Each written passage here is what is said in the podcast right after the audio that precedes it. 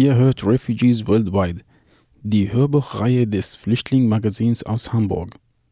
Um den weltweit 68 Millionen Menschen auf der Flucht eine Stimme zu geben, schreiben Autorinnen und Autoren aus aller Welt die Schicksale von Geflüchteten auf. In Zusammenarbeit mit der Peter Weiß Stiftung für Kunst und Politik möchten wir euch in unserer Reihe einige davon erzählen. In dieser Folge erzählt Basma Abdulaziz vom Schicksal der Sudanesen, die nach Ägypten geflohen sind und dort Asyl beantragen. In Ägypten sind sie neben großen bürokratischen Hürden vor allem mit Feindseligkeit und Rassismus konfrontiert. Refugees Worldwide Literarische Reportagen. Ein Projekt der Peter Weiß Stiftung für Kunst und Politik. Gelesen für das Flüchtlingmagazin von Lilly Janik. Zuflucht in einer flüchtigen Heimat von Basma Abdelaziz. Ich traf Nadja in einem kleinen Zimmer in einem Vorort von Kairo. Sie empfing mich in einem weiten, bunten Gewand mit einem breiten Lächeln und dem Glanz ihrer tiefschwarzen Augen, auf deren Grund viele Geschichten schlummern. Wie viele tausend Sudanesinnen und Sudanesen ist sie aus ihrer Heimat nach Ägypten geflohen. Vorher lebte sie mit ihrem Mann lange Jahre im Zentralsudan, bis der Putsch von Bashir Ende der 1980er Jahre einen dunklen Schatten auf ihr Leben warf. Sie wurden wegen ihrer oppositionellen Aktivitäten vom Regime verfolgt und mussten sich schließlich trennen. Nadja kam im Jahr 2004 nach Kairo und registrierte sich wie alle Flüchtlinge beim UNHCR. Nachdem sich ihre Lebenssituation zu einem gewissen Maße stabilisiert hatte, beschloss sie, anderen zu helfen, die, wie sie, von unglücklichen Umständen in ein entferntes Land gespült worden waren. Zur Vorbereitung auf ihre Tätigkeit als Sozialarbeiterin nahm sie an einigen Trainingskursen teil, um dann durch ihre Arbeit für Organisationen im Bereich der Flüchtlingshilfe viel praktische Erfahrung zu sammeln. Zudem gelang ihr der Aufbau effektiver Unterstützungsnetzwerke zur Verbesserung der Lebensumstände vieler Frauen, Männer und Kinder, die auf ihrer Flucht unzählbar viele Dinge verloren hatten. Eine wichtige Etappe in Nadias beruflichem Werdegang war das Nadim-Zentrum für die Rehabilitierung von Gewaltopfern. Dieses Zentrum wurde 1994 von Psychiaterinnen und Psychotherapeuten, die sich der Wahrung der Menschenrechte verschrieben hatten, gegründet und hat seitdem Tausende von traumatisierten Flüchtlingen behandelt. Sie lernen dort mit den Auswirkungen ihrer Traumata umzugehen und können so wieder ein normales Leben in der Gesellschaft führen. Laut der UNHCR-Statistik für das Jahr 2018 leben etwa eine Viertelmillion Flüchtlinge in Ägypten. Mehr als die Hälfte von ihnen wohnt in der Hauptstadt, die wegen der Zuwanderung aus anderen Landesteilen bereits aus allen Nähten platzt. Manche können sich ein Leben in Kairo nicht mehr leisten und werden in Vororte und Randbezirke abgedrängt. Die Flüchtlinge kommen aus vielen Ländern. Aus Somalia und Eritrea, aus dem Irak und aus Syrien, aus Äthiopien und aus dem Sudan und nicht zuletzt aus Palästina. Auch wenn sich die Gründe für die Flucht von Gruppe zu Gruppe und sogar von Individuum zu Individuum unterscheiden, so haben doch alle das gleiche Recht auf Asyl. Jeder Mensch hat das Recht, sich einen Ort zu suchen, wo er in Sicherheit und Würde leben kann. Flüchtlinge aus dem Sudan. Momentan machen aus dem Sudan geflüchtete Menschen etwa 16 Prozent der Flüchtlinge in Ägypten aus, was einen massiven Rückgang im Vergleich zu den Vorjahren darstellt – wo ihr Anteil fast 75 Prozent betrug. Der Grund für diesen scheinbaren Rückgang ist die Eskalation der Krise in Syrien, die Hunderttausende zur Flucht in die angrenzenden Länder zwang. Wären sie geblieben, so wären sie zwischen den Fronten zermahlen worden. Auf der einen Seite die Regierungstruppen, auf der anderen Seite die bewaffnete Opposition und religiöse Terrororganisationen, die in Syrien einen fruchtbaren Boden vorgefunden hatten. Ethnische Konflikte sind ein wesentlicher Faktor, der Menschen dazu bringt, ihre Heimat zu verlassen. Nadja erinnert sich an finstere Perioden in der Geschichte des Sudan, in denen gewaltsame Auseinandersetzungen zu Fluchtbewegungen in großem Ausmaß führten, was einen Anstieg der Asylanträge in Ägypten zur Folge hatte. Das erste dieser Ereignisse war der Bürgerkrieg zwischen dem Norden und dem Süden, der im Jahr 1983 begann.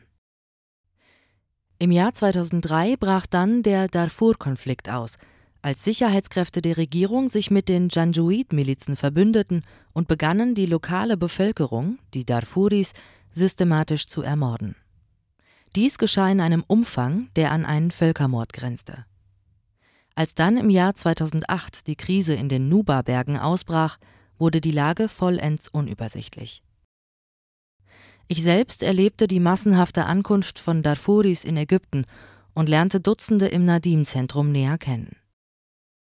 Dort bekam ich durch meine Arbeit als Ärztin einen Eindruck von dem Ausmaß der Misshandlungen, die sie erfahren mussten. Es war nicht leicht, ihre physischen und psychischen Leiden zu behandeln, da ihnen nicht nur in der Vergangenheit unvorstellbar Schreckliches widerfahren war, sondern auch ihre gegenwärtige Lebenssituation kaum schlimmer hätte sein können. Misshandlungen durch die ägyptischen Sicherheitskräfte führten in vielen Fällen zu einer Traumatisierung oder Retraumatisierung. Die Wirtschaftskrise im Sudan war in den vergangenen Dekaden noch die politische Unterdrückung der wichtigste Grund für eine Flucht aus dem Sudan, so änderte sich die Lage im Jahr 2015 mit dem Beginn einer massiven Wirtschaftskrise, die alle Teile des Landes erschütterte. Insbesondere als essentielle Güter wie Brot und Brennstoff knapp wurden, stiegen die Flüchtlingszahlen an. Das Fladenbrot ist mittlerweile so klein wie ein Hamburger Brötchen und kostet ein ganzes Pfund, zitiert Nadja ihre Familie. Niemals zuvor habe es im Sudan eine derartige Wirtschaftskrise gegeben, sagt sie. Ägypten stehe trotz der sich verschlechternden Wirtschaftslage vergleichsweise gut da. Ein Grund für die Krise ist die im Jahr 2011 erfolgte Abspaltung des Südsudan, der mehr als die Hälfte der Erdöleinnahmen des sudanesischen Staats mit in die Unabhängigkeit nahm, was zu einer massiven Abwertung des sudanesischen Pfunds führte. Kostet ein Pfund 2009 noch 0,4 Dollar, war er 2014 nur noch 0,13 Dollar wert.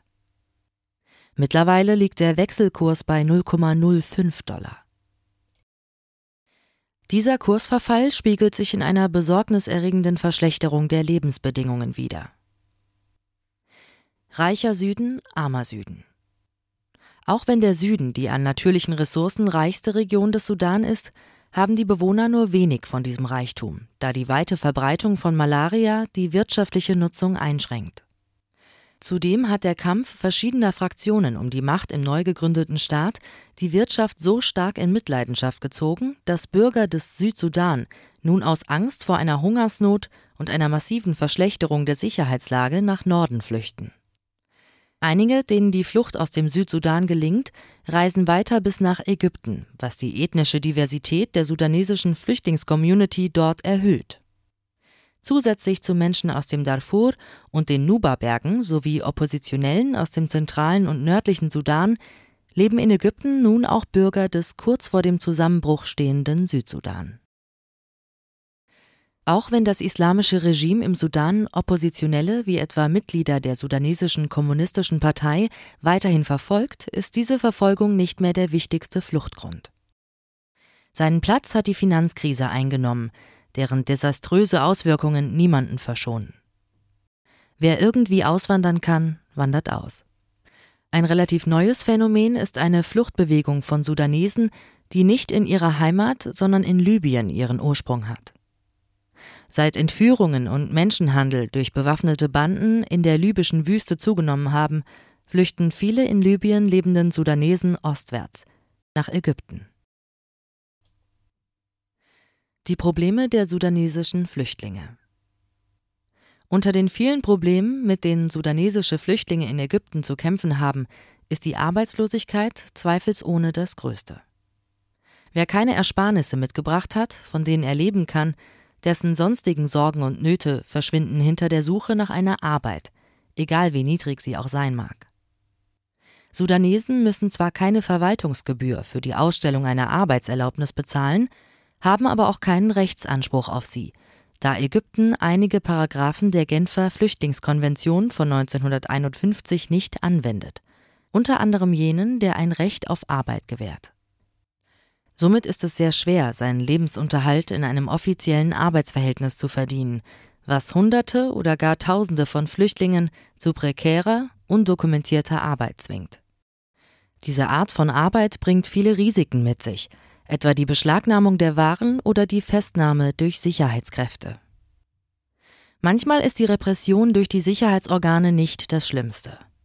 Manchmal ist es die ägyptische Gesellschaft, die den Flüchtling geradezu verstößt und ihm selbst die niedrigsten Tätigkeiten verwehrt. Nachdem der 40-jährige Abdelkader in seiner Heimat, dem sudanesischen Bundesstaat Blauer Nil, von Sicherheitskräften interniert und gefoltert worden war, floh er im Jahr 2002 nach Ägypten. Nach seiner Registrierung beim UNHCR hangelte er sich mit verschiedensten Hilfsjobs durch, bei denen er oft als Eindringling, der den Ägyptern die Arbeit wegnimmt, beschimpft wurde. Ihr seid in Scharen aus eurem Land gekommen, um uns unseren Lebensunterhalt streitig zu machen. Manchmal bleibt es nicht bei Anschuldigungen und Beschimpfungen, sondern kommt zu körperlichen Übergriffen. Einmal wurde Abdelkader so heftig auf den Kopf geschlagen, dass er notfallmedizinisch versorgt werden musste.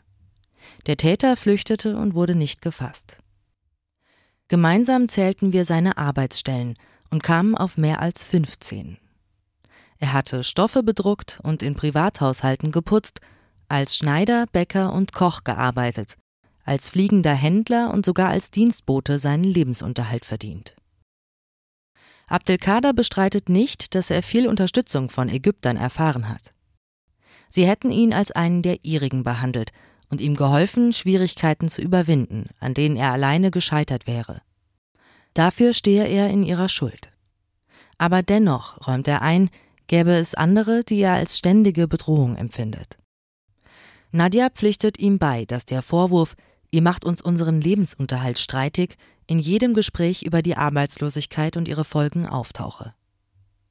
Insbesondere seit den sogenannten Wirtschaftsreformen der ägyptischen Regierung, welche viele in Armut gestürzt haben, ist unter den ökonomisch schlechter Gestellten der Eindruck omnipräsent, der angespannte Arbeitsmarkt sei überlaufen. Ausgerissene Wurzeln wenn ein Flüchtling seine Heimat verlässt, büßt er mit einem Mal die Lebenserfahrung ein, die er dort über Jahrzehnte hinweg gesammelt hat. Die meisten Sudanesen klagen über ein Gefühl der Entfremdung, da es ihnen kaum gelingt, enge Kontakte in ihrem Wohnumfeld zu knüpfen, weder im Viertel noch in der direkten Nachbarschaft. In ihrer Heimat waren innige Beziehungen zu Bekannten und Nachbarn die Regel, ebenso wie ein starker Zusammenhalt in der Großfamilie. In Ägypten hingegen ist der Individualismus der dominante Lebensstil. Und selbst die Mitglieder einer Kleinfamilie, die unter demselben Dach leben, haben keinen engen Kontakt zueinander. Es ist sogar normal, die Namen einiger Verwandter nicht zu kennen. Abdelkader hat seine Frau im Sudan kennengelernt und dort geheiratet, bevor sie gemeinsam nach Kairo gingen. Sie habe Angst, sagt er. Angst davor, mit den Nachbarn zu reden. Angst, auf die Straße zu gehen und sich unter die Leute zu mischen. Angst, wenn er auf der Arbeit ist und sie alleine im Zimmer sitzt, das sie gemietet haben. Und er hat Angst, weil sie Angst hat. Angst, dass ein blöder Spruch im Vorübergehen irgendwo in ihrer Nachbarschaft sie verletzen könnte. Die sudanesischen Flüchtlinge, die einen kollektiven, auf gegenseitiger Hilfe basierenden Lebensstil gewohnt sind, scheinen durch den hiesigen Lebensstil und die mit ihm einhergehende Vereinzelung in eine tiefe Krise gestürzt zu werden. Die Nachbarn interessieren sich hier nicht füreinander, sagen manche Flüchtlinge. Es ist ihnen egal, ob Essen im Nachbarhaus ist oder ob die Kinder hungrig oder gar krank sind. Dieses wachsende Gefühl von Einsamkeit und Isolation, der Eindruck, dass es keinerlei Unterstützung aus ihrem Umfeld gibt, ist über das individuelle Leid hinaus von gesamtgesellschaftlicher Bedeutung, weil es die Fähigkeit der Flüchtlinge einschränkt, sich in die ägyptische Gesellschaft zu integrieren. Denn sie haben das Gefühl, dass es für niemanden einen Unterschied macht, ob sie da sind oder nicht. Die Verwundbarkeit der Flüchtlinge Wenn ein Flüchtling ein wenig Erfolg hat, sich ein soziales Netzwerk aufbaut und einen Arbeitsplatz findet, sieht er sich einem neuen Problem gegenüber das im Fall von Frauen, die normalerweise in Privathaushalten als Dienstmädchen oder Putzhilfen arbeiten, besonders ausgeprägt ist. Viele berichten, ihr Arbeitgeber würde sie schlecht behandeln oder gar misshandeln. Er zahle ihren Lohn nicht, begrapsche sie oder biete ihnen Geld für sexuelle Handlungen. Sollten sie sich mit dem Gedanken tragen, ihn zu verklagen, erhebe er falsche Anschuldigungen, wie etwa des Diebstahls, um sie davon abzubringen. Hier zeigt sich die Verwundbarkeit der Flüchtlinge. Angesichts des dysfunktionalen Justizsystems und der unverhohlenen Feindseligkeit, mit der ihnen die ägyptische Gesellschaft gegenübertritt, sowie in Ermangelung eines sicheren Aufenthaltsstatus haben die meisten Flüchtlinge keine Möglichkeit, ihre Rechte einzufordern, was es sehr einfach macht, diese mit Füßen zu treten. Nadja verweist in diesem Zusammenhang auf eine in Ägypten weit verbreitete Kultur der Diskriminierung, die Schwarze als Menschen zweiter Klasse ansieht, was es viel leichter mache, diese zu demütigen und zu unterdrücken, als dies bei ägyptischen Hausangestellten der Fall sei. Der Leidensweg Der Leidensweg der Flüchtlinge, um einen Aufenthaltstitel zu erhalten und ihn dann alle paar Monate zu erneuern, beginnt im Büro des UNHCR in der Stadt des 6. Oktobers, die mit öffentlichen Verkehrsmitteln nur schwer zu erreichen ist, da die Zufahrtsstraßen ständig verstopft sind. Im Büro bekommen sie ein Formular in die Hand gedrückt und werden gebeten, in drei Monaten wiederzukommen. Eine Abgabe des Formulars vor Ablauf dieser drei Monatsfrist ist nicht möglich. Für die meisten Flüchtlinge stellt die weite und somit teure Anreise zum UNHCR eine große Hürde dar. Aber mit dem Überwinden dieser Hürde ist man noch nicht am Ziel, wie manche in den letzten Jahren feststellen mussten. Nachdem sie sich Geld für die Reise geliehen und die Mühen des Weges auf sich genommen hatten, wurden sie nicht reingelassen, da die Maximalzahl der Besucher für diesen Tag bereits erreicht worden war. Einige entschieden, auf dem Boden vor dem Gebäude zu übernachten, weil sie sich die Reise kein zweites Mal würden leisten können. Andere machten aus dieser Tragödie ein Geschäft – indem sie morgens ihren Namen auf die Warteliste setzen ließen, um ihren Platz dann an später Ankommende zu verkaufen. Dieser Handel florierte so lange, bis das UNHCR davon Wind bekam und eine telefonische Terminvergabe einrichtete. Trotz eines Termins, so erzählt Abdelkader, habe er mehrfach unverrichteter Dinge die Rückreise antreten und am nächsten Tag wiederkommen müssen, da er wegen des großen Andrangs nicht reingelassen worden sei. Die nächste Etappe des Leidenswegs beginnt, wenn dem Flüchtling ein weißer Zettel ausgehändigt wird. Diesen Zettel, vom UNHCR mit seinen persönlichen Daten und seinem Foto bedruckt, dient als Ausweis. Nach sechs oder sieben Monaten wird er dann gegen eine gelbe Karte eingetauscht, die ihren glücklichen Besitzer als registrierten Flüchtling ausweist. Wenn sein Asylantrag abgelehnt wird, bekommt die Karte eine andere Farbe, Blau bedeutet, dass er zu einem beliebigen Zeitpunkt abgeschoben werden kann. Solange über den Asylantrag noch nicht entschieden ist, bleibt die Karte gelb. Der Flüchtling hängt in der Luft und klammert sich an Hoffnungen, die im Laufe der Jahre immer blasser werden. Seine gelbe Karte trägt der Flüchtling dann zum ägyptischen Außenministerium, wo er sich registriert und eine Nummer erhält. Nach etwa sechs Wochen begibt er sich zum Befreiungskomplex, einem gigantischen Gebäude, in dessen Flügeln die Eingeweide der ehrwürdigen ägyptischen Bürokratie schlummern und dort einen Dienst an Millionen von Bürgerinnen und Bürgern leisten. Dort wartet er vor einem Fenster in der Fassade, um zu erfragen, ob sein Name bereits vom Außenministerium übermittelt worden sei. Hier beginnt eine neue Etappe des Leidenswegs, denn der Flüchtling wartet nicht, wenn alle anderen warten. Er muss vor dem Komplex übernachten um sich einen Platz zu sichern. Wer zu später Stunde in der Gegend spazieren geht, kann im Park vor dem Gebäude Dutzende von Flüchtlingen liegen sehen, die ungeduldig auf den Sonnenaufgang warten. Wenn das Glück dem Flüchtling hold ist, steht sein Name auf der Liste und er muss an einem anderen Tag wiederkommen, um vor dem Schalter 10 zu warten. Dort kann er dann mit dem Verfahren zum Erhalt eines Aufenthaltstitels beginnen. Nadja kennt diese Wartesituation aus den Schilderungen ihrer Patientinnen. Viele empfinden die grobe Behandlung, die sie dort erfahren müssen, als Demütigung. Manche wurden gar aus der Warteschlange verjagt. Zudem brechen manchmal Handgemenge zwischen den Wartenden aus, weil niemand das Risiko eingehen möchte, nicht mehr an die Reihe zu kommen und ein weiteres Mal vor Ort übernachten zu müssen. Der Leidensweg endet aber nicht mit dem Erhalt eines Aufenthaltstitels, denn dieser muss mindestens alle sechs Monate verlängert werden. Bei jeder Verlängerung ist Abdelkader aufs äußerste angespannt. Jeden Moment könnte sein Handy klingeln, ein Beamter am anderen Ende der Leitung würde ihm mitteilen, dass sein Aufenthalt nicht verlängert und er abgeschoben würde. Spätestens 2004 würde dieser Anruf kommen, hatten ihm die Beamten gesagt. Aber bis jetzt ist er nicht gekommen. Das Massaker von Mustafa Mahmoud. Das Büro des UNHCR war nicht immer an einem so abgelegenen Ort. Viele Jahre lang befand es sich im Herzen Kairos, bis es nach einem tragischen Ereignis, das unter dem Namen das Massaker von Mustafa Mahmoud bekannt ist, verlegt wurde.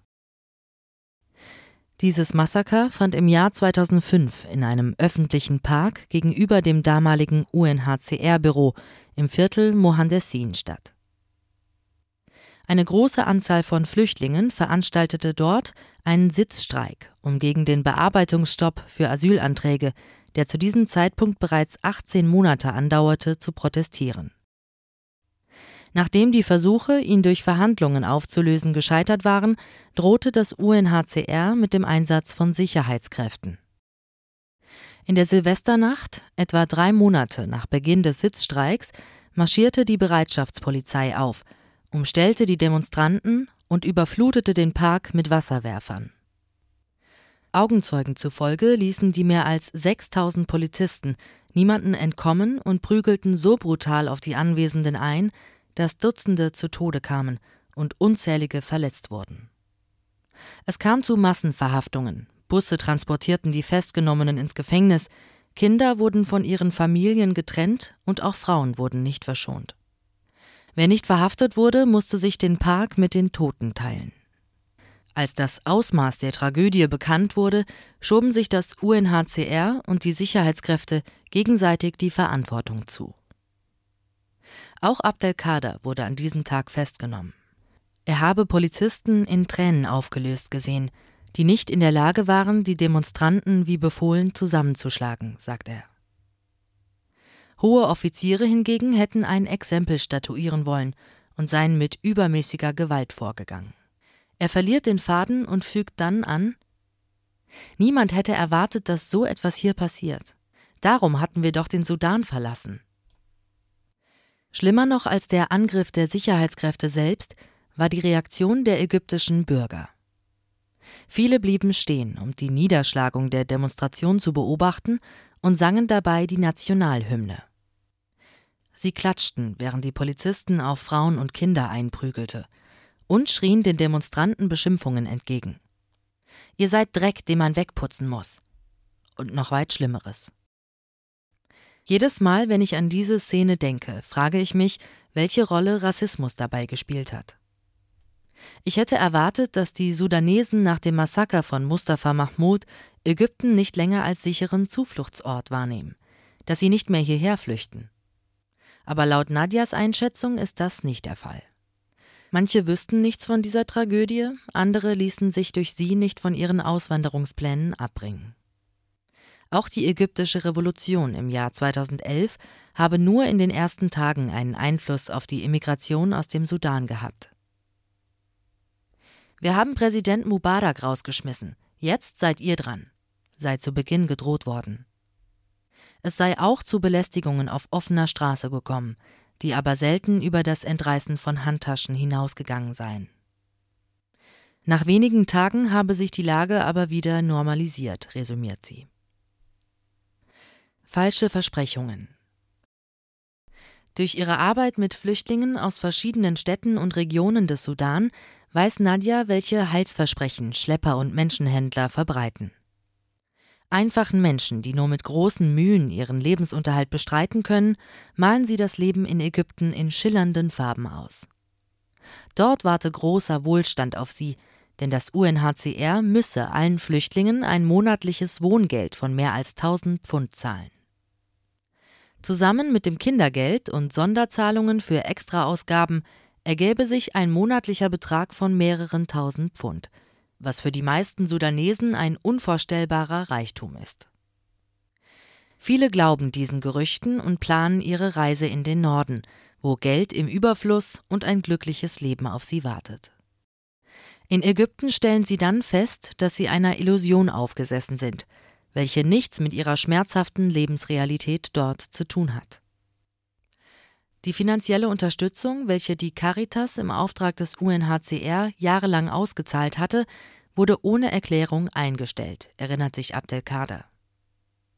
Da seine Fixkosten nach und nach anstiegen, musste er schließlich aus dem Viertel, in dem es ihm gelungen war, einige gute nachbarschaftliche Beziehungen aufzubauen, wegziehen. Er war nicht mehr in der Lage, für die Miete, die Elektrizität und die sonstigen Kosten aufzukommen. Sklavenkopf Flüchtlinge aus dem subsaharischen Afrika werden wegen ihrer Hautfarbe angefeindet, wobei es keinen Unterschied macht, aus welchem Land sie kommen. Menschen aus dem Sudan, Äthiopien, Somalia und Eritrea leiden unter der gleichen Unterdrückung.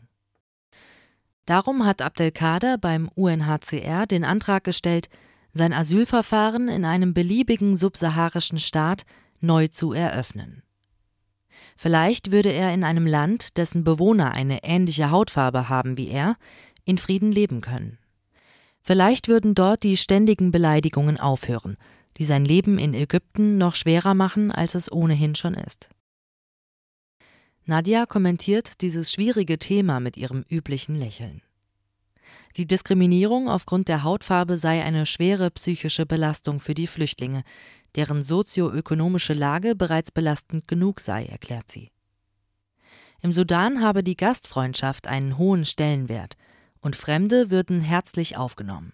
Zudem hätten sich die Sudanesen eine historisch gewachsene Liebe zu Ägypten und den Ägyptern bewahrt. Darum sei die rassistische Behandlung in einem Land, das sie als ihre zweite Heimat ansehen, so unerwartet und traumatisierend. Auch wenn über Ägypten und Sudan seit alter Zeit als Einheit gesprochen wurde, als ein weitläufiges Land, in dem ein Fluss zwei benachbarte Völker verbindet, über die ein einziger König herrscht, so hat das rassistische Erbe doch hohe Mauern zwischen diesen beiden Völkern errichtet. Wenn ein dunkelhäutiger Mensch an einer Gruppe von Ägyptern vorbeiläuft, so ist es nicht selten, dass sie ihn wegen seiner Hautfarbe verspotten. Hunja, Hunja, rufen sie, und Shikabala. Oder sie zwinkern einander zu und fragen, warum ist es denn so dunkel? In manchen besonders entwürdigenden Momenten bezeichnen sie ihn als Sklavenkopf. Hoffnung auf die Flucht zu einer neutralen Farbe. Vor Jahren traf ich eine sudanesische Frau, die nicht in erster Linie über Armut und Bedürftigkeit, sondern über rassistische Unterdrückung klagte. Sie hatte einen kleinen Jungen, der von den Nachbarskindern gejagt wurde, sobald er das Haus verließ. Wenn er ihren Spott und ihre Beleidigungen aushielt und alleine zu spielen begann, bewarfen sie ihn mit Steinen und trafen nur weil er schwarz ist und ein breites Gesicht hat.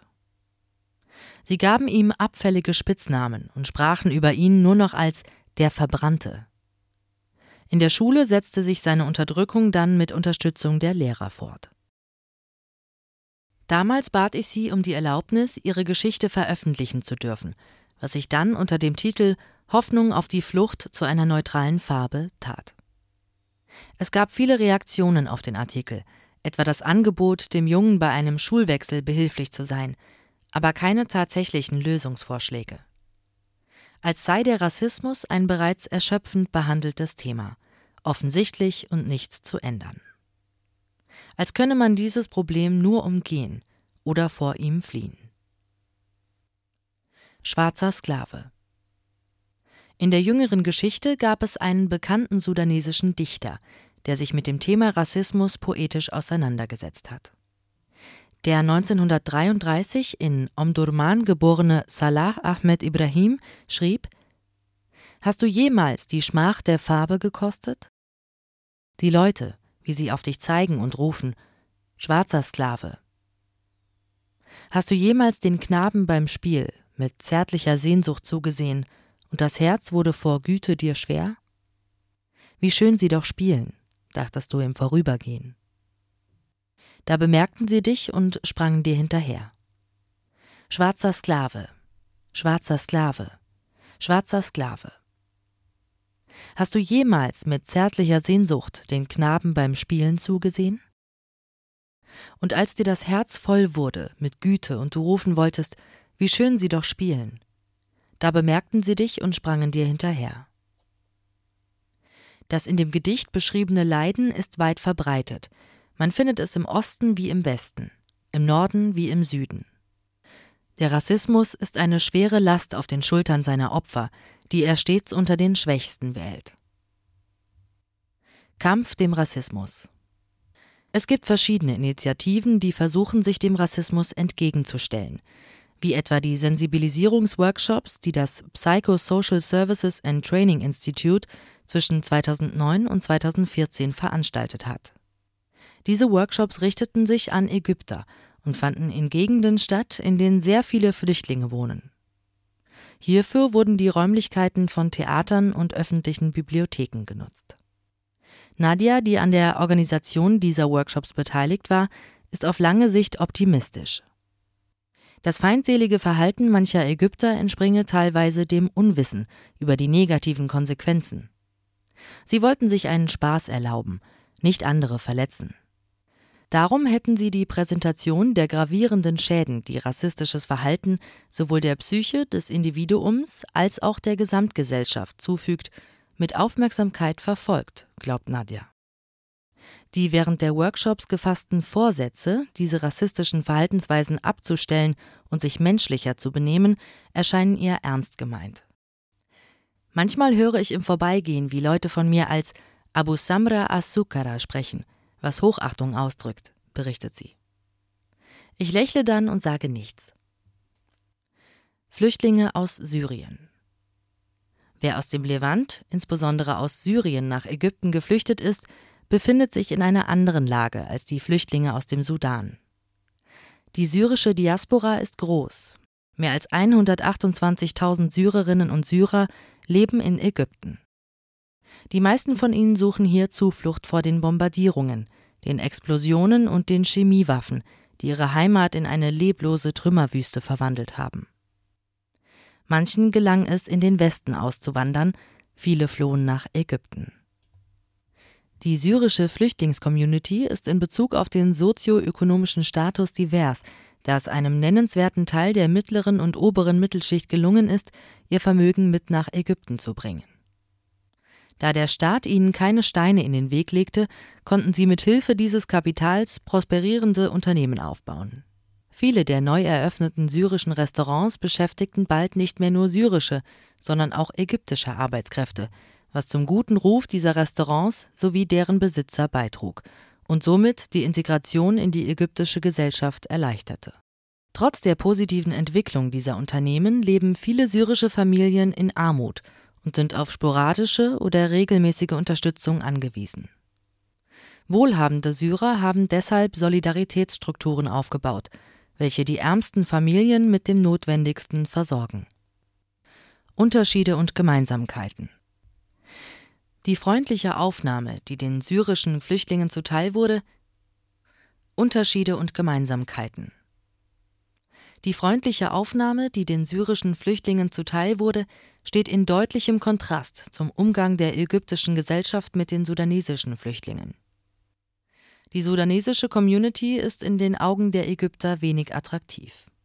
Sudanesen haben offensichtlich Schwierigkeiten, ihren Lebensunterhalt zu bestreiten, verrichten die niedrigsten Arbeiten und werden ständig vom Sicherheitsapparat gegängelt. Die syrische Community hingegen ist wirtschaftlich besser gestellt, hat Arbeitsplätze für Ägypter geschaffen und Selbsthilfestrukturen aufgebaut. Zudem werden Syrer nicht wegen ihrer Hautfarbe als fremd wahrgenommen. Darüber hinaus sind in Ägypten die Erinnerungen an die Einheit mit Syrien noch lebendig.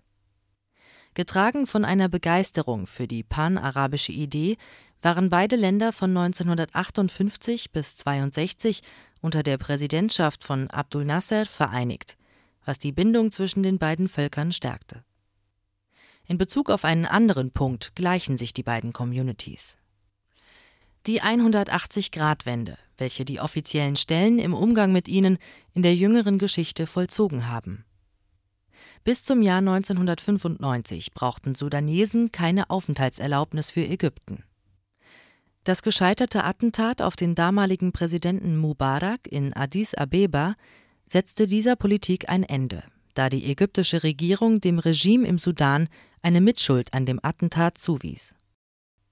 Von diesem Zeitpunkt an wurden sudanesische Staatsbürger wie alle anderen Flüchtlinge behandelt und mussten Aufenthaltstitel beantragen. Nachdem ihnen alle Türen offen gestanden hatten, wurden sie ihnen wieder vor der Nase zugeschlagen. Als sich einige syrische Flüchtlinge den Protesten, die Anhänger des abgesetzten Präsidenten Mursi Mitte 2013 auf dem Rabea al-Adawiya-Platz in Kairo organisierten, anschlossen.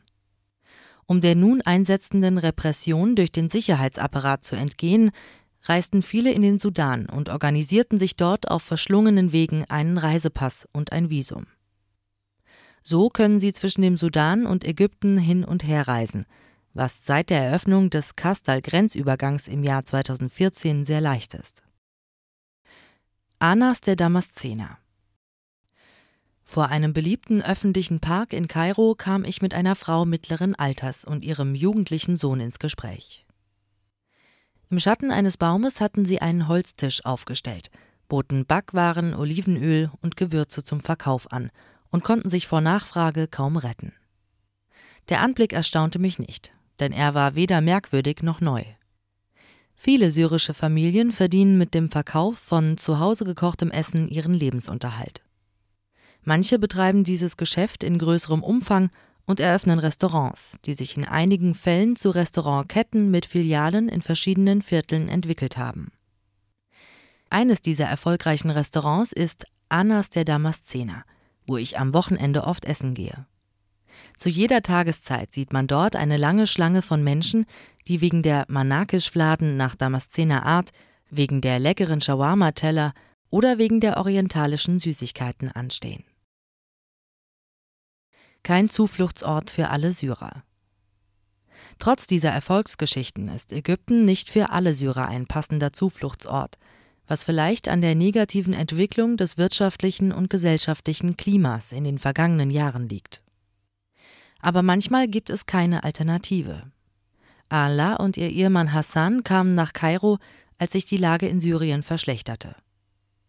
Nach kurzer Zeit flohen sie weiter nach Istanbul, weil sie sich dort einen höheren Lebensstandard erhofften.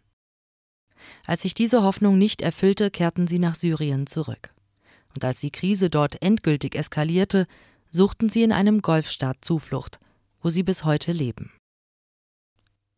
Das Gefühl der Entfremdung, welches ein Mensch außerhalb seiner Heimat empfindet, unterscheidet sich von Mensch zu Mensch und hängt davon ab, wie eng seine Bindung an den Ort, an seine Wahrzeichen und seine Gerüche ist.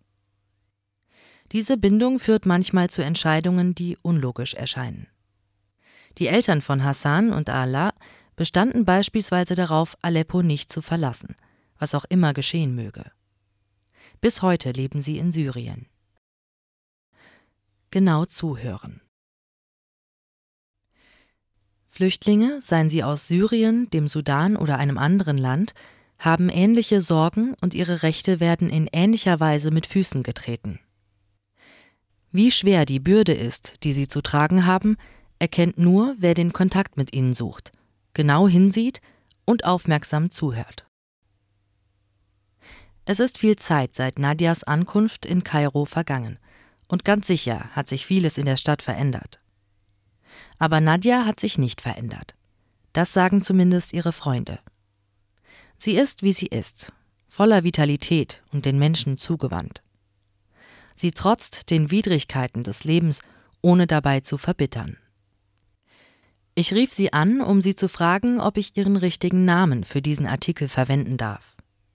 Zu meiner Überraschung war sie voll und ganz mit einem praktischen Problem beschäftigt, bei ihr zu Hause kam kein Wasser mehr aus der Leitung.